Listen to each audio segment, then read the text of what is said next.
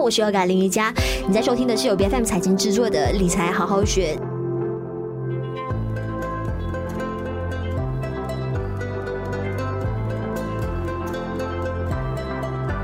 那近期我们都理解大家生活不容易哦，经常会看到说，哎，大家都在呼吁政府能不能够让我们继续提领我们 EPF 里头的存款出来应急呀？那针对这一点呢，政府是呃完全将这样子的呃要求给拒于门外的，说，哎，我们还是要顾全大局啊。那近期呢，本地银行也开始推出了全新的一个平台，就是让有需要的这一些朋友们呢，哎，假如你想要向公司预支薪水是可以办得到的，而且呢，你最高是可以将公司预支高达。百分之二十五的工资，那每一笔的这个呃预支呢，他们只会多征收一个两令吉的服务费。那预支的金额呢，就会在接下来的发薪日的当天呢，从你的这个工资当中直接扣除的。那今天在我们的理财好好学，我们就一起来从个人的呃现金流还有财务的管理方面来了解看看到底有没有必要去推出跟去提供预支薪水这样子的一个机制。那在我们节目上，我们邀请到就有丰腾理财机构的理财顾问兼理财专业谈销丰盛的联合创始人有肖亮又来到我们节目上，你好，嗨，Yoga 你好，各位 BFM 的听众朋友，大家好。是你觉得说企业雇主们是不是真的有必要，就是尽到他们对员工这基本的一个责任，就是推出这样子预支薪水的一个机制？你是本身支持的吗？呃，谈到这个呃薪酬啊，其实，在马来西亚基本上，我先略略讲这个薪酬有三个种类。那第一个是我们叫做的固定的薪酬，或者我们通俗叫底薪，就是说每个月呢，我是固定领取一笔薪金的。那第二个层次，第二个类类别叫做呃不固定的。是不固定的这个薪酬，或者是我们俗称叫这个 allowance 之类的，就是佣金。那佣金就是根据说可能达到一某种的业绩，做成某种的这个订单过后，你才有的这个的薪酬。那第三种是属于一个奖励形式的，就比如说是公司的这个额外的这个 bonus 啊，或者是你在呃达成特定公司所指定的一个销售配额，你才可以拿到这个所谓的薪金的。那为什么在谈这个预支薪金的这个特题？我谈这个这种事项呢，因为啊，我们要分别就是说，在第二和第三种类，就是非固定的。薪酬和这个奖励方面呢，呃，我们有时候有一个的错觉，就觉得说他们为什么要这个预先领取薪酬？那是因为他们这些呃薪酬的性质，比如说我的行业是在做这个呃地产销售的，我可能有些有些公司给我个底薪，再加这个所谓的非固定这个 allowance 类的。那这个 allowance 的，他们可能是有个的就是的运作方式，就是可能我签了这个单，然后要等待这个银行贷款过漏，整个程序可能。需要三个月以上才算是整个的这个交易的完成过后，我才可以拿到这笔的这个的薪酬。所以可能在这三个里面，这个雇员就啊矮于他的底薪比较少，叫预先提起这个款项。那第四、第三种就是指的奖励型的，就是我可能呃跟客户拿这个订单，那么公司就给我一个奖励。那这个奖励也要有赖于我的生产部到底可不可以呃提供这个顾客户所要的这个订单服务。然后也有赖于这个客户拿了货品过后，过后有没有缴缴付这个所谓的款项，还要还这笔订单过后才能拿这个的款项。所以呃，这个所谓时候有时候这个奖励，我要提早拿这笔的薪酬，公司可能就会给这个所谓的销售人员说，我要给你个奖励，就是你找订单过后，我先给你二十八先当做是提早给你这个的呃这个奖励。当然我知道，话说回来，我们其实不要着重是第一种，就是固定薪酬了。是。就是我每天兢兢业业去上班，然后我真的非得要等到发薪日那一天才拿到我应得的这个薪水吗？对对对。那有一些在呃属于蓝领阶级，就是中下阶级的一些啊工厂啊啊雇主呢，他们都有一个叫做 fortnightly 的 pay，就是说呃我不是一个月才缴付你一次薪金的，我可能是十四个星期我就啊发一笔薪金。为什么有这个的措施？是因为他们也明白说这些呃中下阶级的人士呢，他们其实的这个的薪金跟他们的日常开销是是刚刚好是刚刚好是足够用的啊，所以他就不能够等到月尾才去拿整个月的薪酬，他们必须有这样的一个方式来是的运作。那走回主持人 Yoga 的问题是，雇主是否应该鼓吹这个提早预支薪金呢？那其实有两方面来看呢、啊，就是说如果这个员工真的是在紧急之需，可能他在需要这个应急做一些医疗的费用时候，那那雇主如果基于成了这个呃感情方面呢，还是想留着员工呢，可能他们会宽容说给这个预预先提供这薪资，但是这个是不是说很寻常？那第二个是当然是可以的，就是说大家可能雇主比较担心，就是我做了这个动作过后，是否以后就会有这个雇员就是可能会人传人啊，一个传十，就大家有这个依赖性，时常就是钱不够用的时候，因为无法 就在跟跟雇主来这个做这个。司的这个当做银行，当做是 ATM 哦，我随我不随时要用到的时候就可以轻易的去提领，所以你本身是觉得说要去拿捏好一个尺度，但是说哎，提供这样的机制，其实 是不是也算是让员工可以更好的去掌握啊自己对工资的这个掌控权？啊，是的。那如果说有些有些的公司可能有了一个人力资源部的，他们可能会有一些设定一些比较透明化的准则，就是在什么情况下你要什么时候申请程序，然后呃这个呃申请程序过后，你的预支方面的这个款项怎样，然后呃什么情况下你能够只能够申请呃一次两次这样的款项，而且这是公开透明的，而不是说呃私底下交易，就是你问题来找我，然后我老板是依据我跟你的感情，或者是私底下这样方。是进行的，就是比较有透明度进行。当然，可能雇主要考量就是这个所谓财务方面的需求了。因为如果我批准啊员工来预支，那如果工厂是有三百到五百个员工的话，可能到每个月都要对，可能在资金呃这个流方面就成为一个隐忧了。这个也是他们必须考量的因素了。是，但你会不会觉得说日后就是有提供这样子的制度的公司呢？哎，或许更加容易请到人，然后也更加容易的去。嗯，培训起来，员工对公司的这个忠诚度。呃，这个情况其实也是看这个行业的所需。呃，我比例就是，可能我一个朋友，他是在这个 连锁做这个水果销这个呃销售的啊，就是他很多的这个呃这个所谓的呃在超市里面做这个买贩卖水果的。那他其实他有个隐忧，就是他啊雇佣这个员工就是中下阶级的，他们是替公司这个员工，所以公司员工卖这个水果的。但是他们会的问题就是，如果他们没有这个政策，就是让雇员可以预支薪水的话，他们有个担心，就是雇员可能会有这个私吞公款这样方向啊方式。怎么说呢？他可能不会去收银机偷钱呐，但是他可以将这个水果偷偷的啊到外面卖的。因为毕竟水果是一个属于是 perishable，就是容易腐烂的一个啊呃物品。那他可以跟啊主管啊、上司、老板讲，哎，这个水果已经是腐烂了，那么就呃就记录是损耗的这个部分，对对对对对，自己就有私吞。其实是可能是私底。底下就去到呃夜市啊去卖这个水果这样子的。啊，毕竟因为如果你说腐烂水果你还是叫我卖的话，可能公司会有名誉损伤，这人吃了水果后会肚子痛啊，所以他就可以在每一天的这个 stock take 就呃讲说是呃呃呃报销了这个水果，他其实不是报销的，是这个水果私底下拿去卖，所以变成对于这个公司来讲，他们预支的这个 policy 是存在的啊，有些是基于那个啊行业所需，这就是叫做公器私用。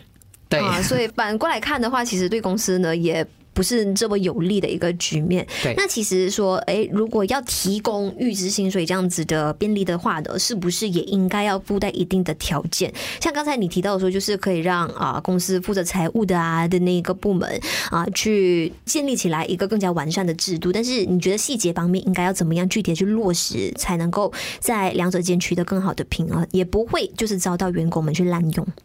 当然啊，就是公司这个人力资源部啊，还说如果你是中小企业的话，你没有人力资源部，叫你假设设定好那个政策，就比如说呃是呃就有申请的一个表格啊啊，什么情况下你可以预支，可能是你的那个呃你加入公司的这个呃资历是要一年以上啊，过这个宽限又宽限期之类的，然后啊你的这个呃可能一个人可以预支在什么情况下要必须注明。那另外我也可以呃要强调就是啊这个预自薪金是其实也有碍于这个一九五五年这个劳工法令第二十二条文的一个呃规定啊，就是的，它阐明说，其实可以预支给员工的薪金呢，是不可以超过上个月的底薪的。就比如说，如果底薪上个月是三千令吉，那我其实不能够预支超过这个数额的。那么这个超过数额的话呢，只有某种情况下，比如说是员工在这个啊购买房屋啊，这个他想啊购买公司股权呐。或者是在医疗用途这些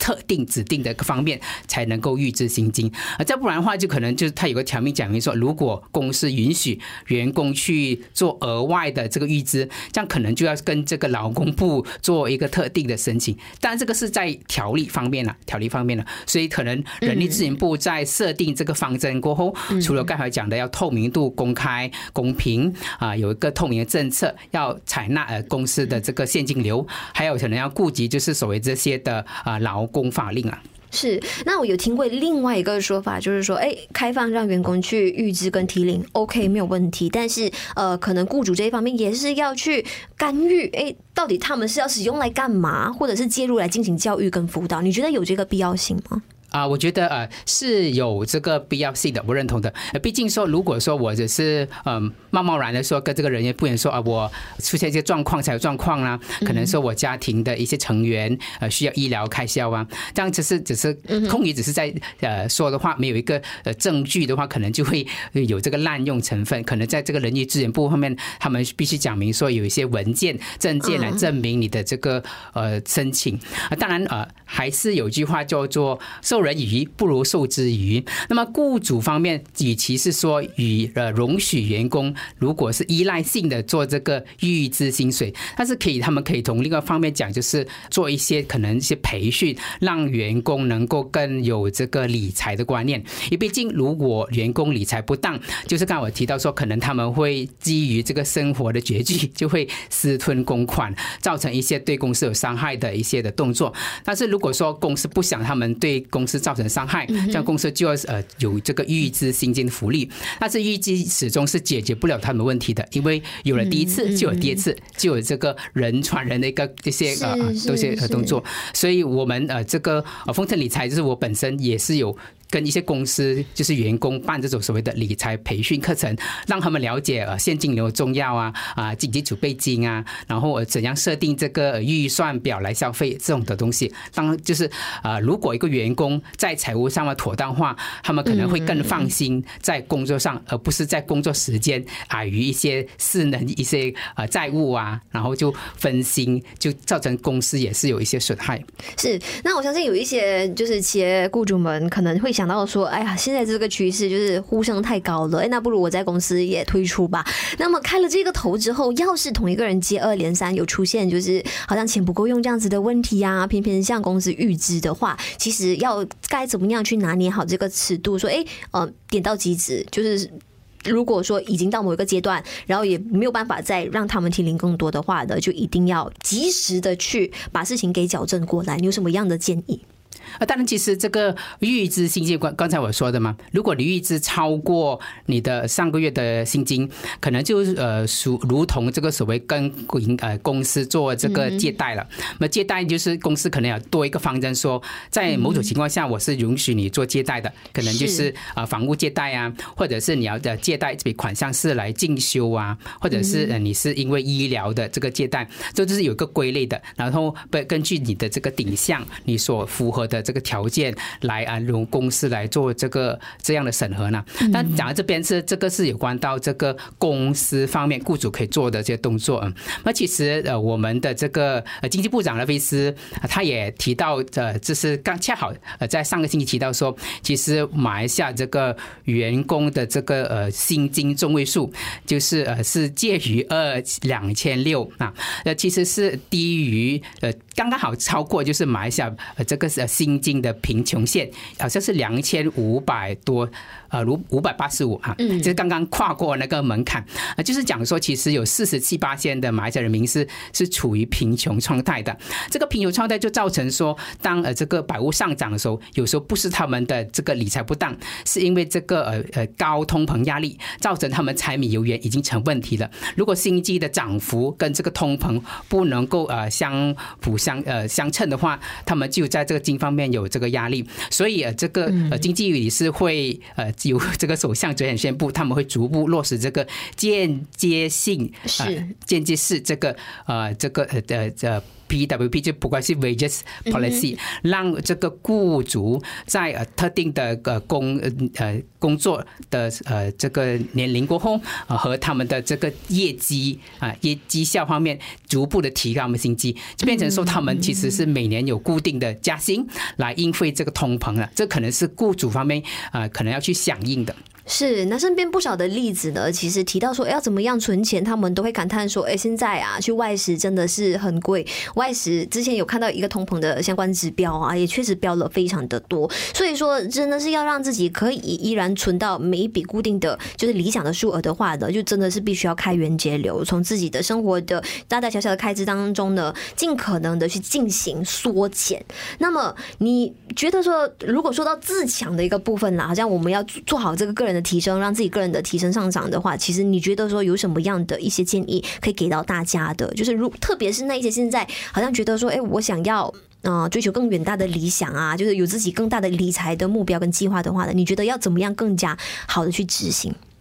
那首先在个人理财方面，就是我们要设定我们这个呃财务的目标，而财务目标可以分说，可能是短期的，可能是我未来的啊一年里面我想买房买车啊，可以长期是比如说我的孩子的这个教育啊啊未来的退休规划。那么我在锁定目标过后，我要呃想想我现有的资源，就是我的工资啊，或者是之前我的存款。那么我呃在呃计算下我还剩的这个呃年份呃这时间来达成我目标。那么我的这个相隔就是我的这差距有多少，来达成我的目标。当我有这个清楚这个目标和差距的时候，我知道说我要怎样循序渐进而达到我这个目标。但是，但是呃，如我们呃在知道这个目标过后，我们也要有一个未雨绸缪的这个呃思维。就是目前我可能是觉得说安然无恙，但是不代表说有一天可能有些风险来临的时候，可能就打算我这些我财务目标，可能说一场病啊，或者是一个。呃，水患啊，造成我的财务损伤啊，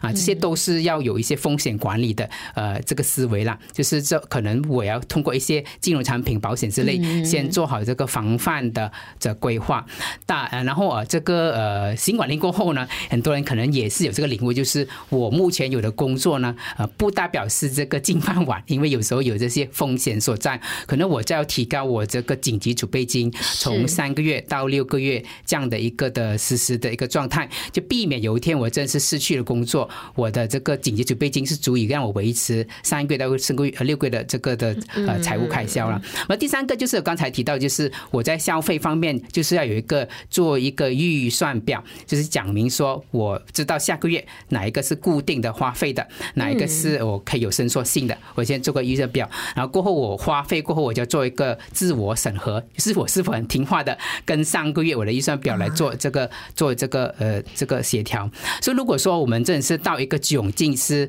呃超支了，在一个状态可能是一场呃一个无所呃可以预测的一些的情况，那我入不敷出的时候，可呃其实我们必须先跟家庭成员这个开诚布公的这个交谈来说，哎我呃太太啊啊父母啊，我真真的是面对这样情况，那我超支，我用这个刷卡也超支了，说因为我无法摊还了，所以要跟他们呃商量，然后就看有没有一些方案来能够解决这个。问题，如果说最后还是解决不到时候，才是做这个所谓的呃最坏打算，是做这个预支跟雇主谈呐，或者通过一些政府有安排的一些管道啊，AKPK 之类来去探还这所谓债务了。是，那你会就是鼓励大家多去开拓更多的收入的来源啊，身兼多职吗？就是以非常灵活的方式呢，来增加自己每个月固定的这个薪水吗？因为现在我觉得大家的处境呢，也还算是蛮尴尬，多数的这些企业都处于一个转型的状态。那如果说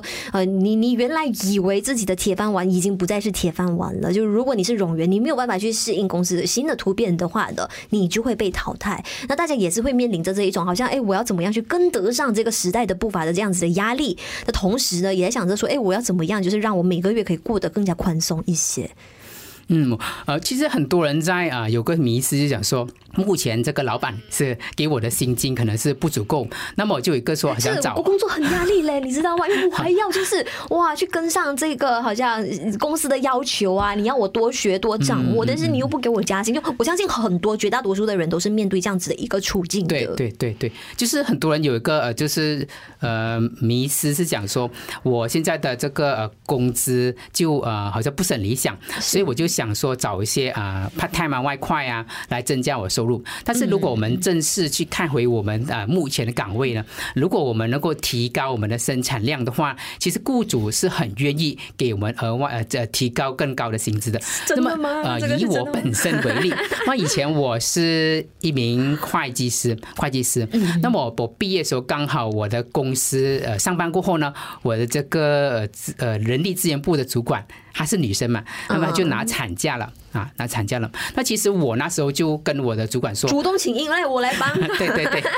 我就跟老板呃老板说啊，主管说不如不如这样子了，你就不需要请任何 part time 的。那我觉得我可以胜任这份工作，但是我呃就是给你这个呃这个 assurance，就是讲我我我我就呃确保我本身的工作不会被延不会被耽误，因为我那时候单身，我愿意啊就是说留在公司啊周末来工作，但是我希望真的是能够在这个人力不延能够同时可以学习，让啊，这样这样一些这样的心态。所以，如果说我们身为这个雇员呢，比如说公司有给我们培训，或者是我私底下，如果说我是年纪比较长很大的，我不善于电脑，但是我放工过后，我去学习一些电脑班呢，增加我的技能呢。当老板看到说你有这个表现的时候，我相信在座老板呢也是愿意提高你的薪金，不需要说去做这个啊 part time 来增加收入的。但是我今天刚才是说以这个员工方面，其实雇主也是有一个思维，可能也要改变的。因为现在很多的这个所谓的培训呢，他们是有呃技职培训的，就是员工技职培训过后呢，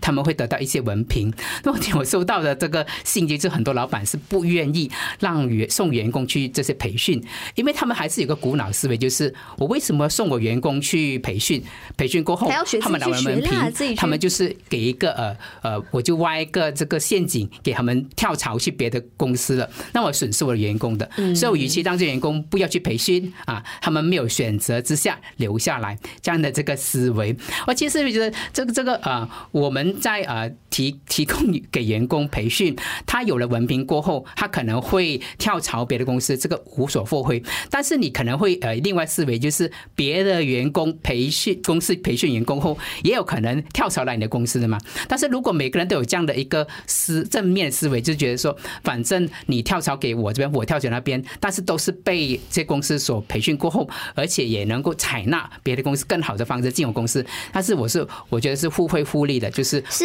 这样的方法。终究好处还是会回向到自己的身上，对不对？是的，没有错。而且我刚才我们就提到很多是关于这个员工怎么样自我增值啦。然后你有提到说，哎，你的这个同事他请产假就离开那一段期间，而你是。帮忙代劳的，然后我公司也有给你你应得的这个酬劳，但是他他回来之后还还是有工作吗？老板还要他吗？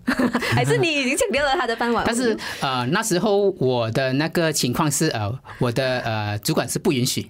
不允许，不允许。OK，他觉得说，但是你觉得说可以，就是如果觉得有这样子的可能性的话，哎，不妨去谈一谈，然后看一下，就是上司主管的那个意愿。就有时候就是我们不需是不需要去强迫，就是刻意的展现说我去做这个做那个啊。就是无形中，如果如果我们就是有上一些呃呃晚上的进修班啊，那老板其实会发现的，哎，其实呃突然间我在这个 IT 这方面呃不能够解决问题，你就。可以帮我解决问题，其实你是帮我很多，他们自然会说，我又可以省了一笔钱，然后又有一个员工好像万万能的，什么都行的啊，自然你在就会老板呃这个重用，他也会加薪给你。是自我提升 upscaling 自己非常的重要，你提升自己的能力的同时呢，当然也要确保自己的能力被看见，而且可以让自己的能力成功变现，这样子的就当然不需要走到那一步啊，说什么预支薪水啦。那今天在我们节目上的，我们就请到有肖良友，他今天跟我们分享了好多，就是关于。好像企业方面呢，在制度上的管理应该怎么样